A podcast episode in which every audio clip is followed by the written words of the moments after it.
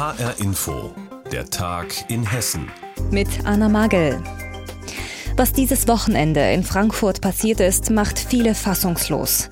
Eine Freiluftparty eskaliert plötzlich zu einem Gewaltexzess. Jetzt haben Stadt und Polizei Konsequenzen angekündigt. Die Freiluftpartys mit tausenden Besuchern auf dem Opernplatz sollen zwar weiter stattfinden, aber um Mitternacht ist Schluss. Ab 1 Uhr nachts soll der Opernplatz auch leergeräumt sein. Das haben Vertreter der Stadt Frankfurt und der Polizei jetzt beschlossen. Was sie noch unternehmen wollen, um künftig Krawalle zu verhindern, das hat HR-Inforeporterin Nina Michalk zusammengefasst. Die Randale vom Wochenende hängt dem Frankfurter Sicherheitsdezernenten Markus Frank immer noch nach. Samstagnacht um 3 Uhr. Die Polizei greift in eine Schlägerei mit einem Verletzten ein und wird selbst angegriffen. Dass dieser wichtige Teil der Gesellschaft, die da sind, um anderen Menschen zu helfen in Notlagen, dass die angegriffen werden, das können und dürfen wir nicht zulassen. Das ist brandgefährlich. Auf einer Sicherheitskonferenz hat die Stadt nun über Konzepte nachgedacht. Am kommenden Wochenende wird der Opernplatz gesperrt. Ab Mitternacht werden die Menschenansammlungen langsam auf aufgelöst, erklärt Umweltdezernentin Rosemarie Heilig. Indem wir ab 24 Uhr mit der FWS, mit der Frankfurter Entsorgungs- und Service GmbH auf den Platz kommen und dann schon auch den Platz anfangen zu säubern, um es ein bisschen ungemütlicher zu machen und das normale Partyvolk aufzufordern, doch den Platz A sauber zu halten und B ihn dann auch zu verlassen. Bis 1 Uhr morgens soll der Platz geräumt sein und von der Polizei gesichert werden, erklärt Frank. Dieses deutliche Signal geht äh, gerade an die Störer, die unterwegs sind, dass es sich eben nicht lohnt, hier in Frankfurt aufzutauchen. Am Opernplatz wird ab 0 Uhr bzw. 1 Uhr kein Platz mehr sein für solche Maßnahmen. 39 Randalierer hat die Polizei am Wochenende festgenommen. Nur zehn von ihnen kamen aus Frankfurt, die anderen stammen aus dem Umland. Und viele sind der Polizei bekannt, erklärt Polizeipräsident Gerhard Bereswill. Das sind Personen, die wir bei uns registriert haben, überwiegend wegen Körperverletzungsdelikten, gefährlicher Körperverletzung bis hin zu Verstößen gegen das Betäubungsmittelgesetz, einschließlich Handels mit Betäubungsmitteln. Gegen die Randalierer laufen nun Ermittlungsverfahren. Außerdem wird geprüft, ob den Auswärtigen der Aufenthalt in Frankfurt verboten werden kann. Warum es immer wieder zu Übergriffen auf Beamte kommt, könnte eine Reihe von Gründen haben, mutmaßt Bereswill und nennt Rassismusvorwürfe, das Thema Polizeigewalt und Corona-Beschränkungen.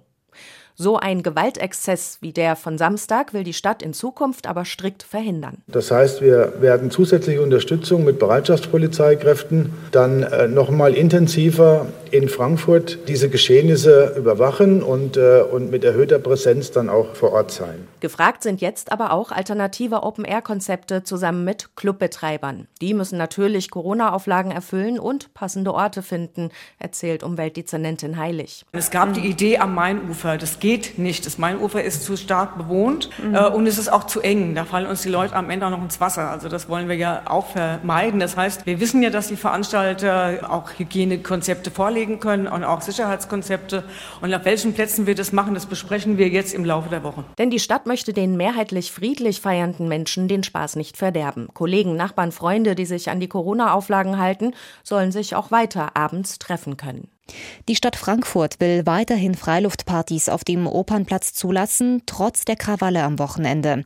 Allerdings gibt es ein verschärftes Sicherheitskonzept. Infos dazu hatte Nina Michalk. Staatlich geförderte Pädophilie. So soll ein Professor der Uni Kassel das Adoptionsrecht von homosexuellen Paaren genannt haben. Jetzt muss er sich wegen Volksverhetzung vor Gericht verantworten. Der Fall hat schon an der Kasseler Uni hohe Wellen geschlagen. Besonders viele Studierende sind aufgebracht und weigern sich, von dem Professor weiter unterrichtet zu werden. HR-Inforeporter Jens Wellhöhner war beim Prozessauftakt dabei und meine Kollegin Dagmar Fulle hat mit ihm darüber vor der Sendung gesprochen. Die Anklageschrift ist recht umfangreich. Da geht es also nicht nur um diese eine Aussage. Was wird dem Professor denn im Einzelnen vorgeworfen? Er soll ein Interview gegeben haben, das heißt, er hat es, das ist unstrittig, er hat ein Interview gegeben dem Internetportal Cutnet im Jahr 2017 und darin soll er gesagt haben, Homosexuelle hätten eine grundsätzliche Neigung zur Kinderschändung. Kinder von homosexuellen Paaren seien bemitleidenswert und sie stünden in der Gefahr, eben sexuell missbraucht zu werden. Und auch die Ehe für alle, also sprich die Ehe für Homosexuelle, das sei nichts anderes, diese Ehen als Erotikvereinigungen ohne Reproduktionspotenzial. Wörtliches Zitat. All das wurde eben im Amtsgericht verlesen und um das geht es hier. Wie hat der Professor auf dich gewirkt im Gerichtssaal und wie hat er auf die Anklage reagiert? Er benutzt diesen Prozess wirklich als seine Bühne. Er hat schon vor Beginn des Prozesses Interviews gegeben, ganz bereitwillig. Das ist ungewöhnlich. Normalerweise sind Angeklagte vor Prozessen immer sehr zugekündigt, sich nicht selber zu belasten. Dieser Professor tut das genaue Gegenteil. Er hat alles nochmal erzählt in die Kamera, in die Mikrofone, hat aber auch gesagt, ja, es tut mir leid, wenn ich jemanden beleidigt habe, aber ich beziehe mich rein auf wissenschaftliche Fakten. Und dann hat er losgelegt im Gerichtssaal. Er hat eine Vorlesung gehalten, eine Dreiviertelstunde lang. Und zwar hat er ganz lange referiert, worum es ihm in diesem Interview gegangen sei, dass es auch nur Zitate seien und dass es es alles auf bio, biologischen Fakten beruhe, was er gesagt habe. Und er weist also alle Vorwürfe zurück und immer wieder guckt er zu uns Presseleuten, damit wir auch ja alles aufschreiben und das wiedergeben, was er zu sagen hat. Also er benutzt wirklich diesen Prozess als seine Bühne. Was droht denn dem Mann, falls das Amtsgericht ihn nun tatsächlich verurteilen sollte? Da könnte man jetzt sagen, eigentlich alles oder nichts. Einmal einerseits natürlich der Entzug der Lehrerlaubnis. Er ist ja ordentlicher Professor an der Uni Kassel. Wenn er verurteilt wird, droht ihm natürlich, dass er das dann nicht mehr ist. Als Beamter des Landes Hessen darf er natürlich sich nicht verhetzend äußern. Dann natürlich eine Geldstrafe, eine Gefängnisstrafe, alles ist drin. Vor dem Gerichtsgebäude hat sich eine kleine Demonstration der schwul-lesbischen Community in Kassel versammelt junge Leute, die auf dem Boden sitzen, Musik hören, sich teilweise in die Regenbogenfahne eingewickelt haben, die hoffen natürlich auf ein hartes Urteil. 17 Anzeigen gegen den Professor gibt es ja aus der Studierendenschaft. Vielleicht sind auch welche vor dem Gerichtsgebäude dabei und hoffen, wie gesagt, auf ein hartes Urteil gegen den Biologieprofessor sagt Jens Wellhöhner über einen Prozess am Amtsgericht Kassel.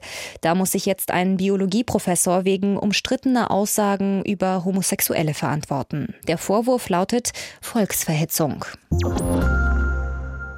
Es ist ein Ort des Grauens. Der Kalmenhof in Idstein in der Nähe von Wiesbaden. Etwa 700 Kinder und Jugendliche sind dort während der NS-Zeit ermordet worden, und zwar weil sie psychisch krank oder behindert waren. Die Nazis hatten sie als lebensunwert eingestuft und sie deshalb auf grausame Weise getötet.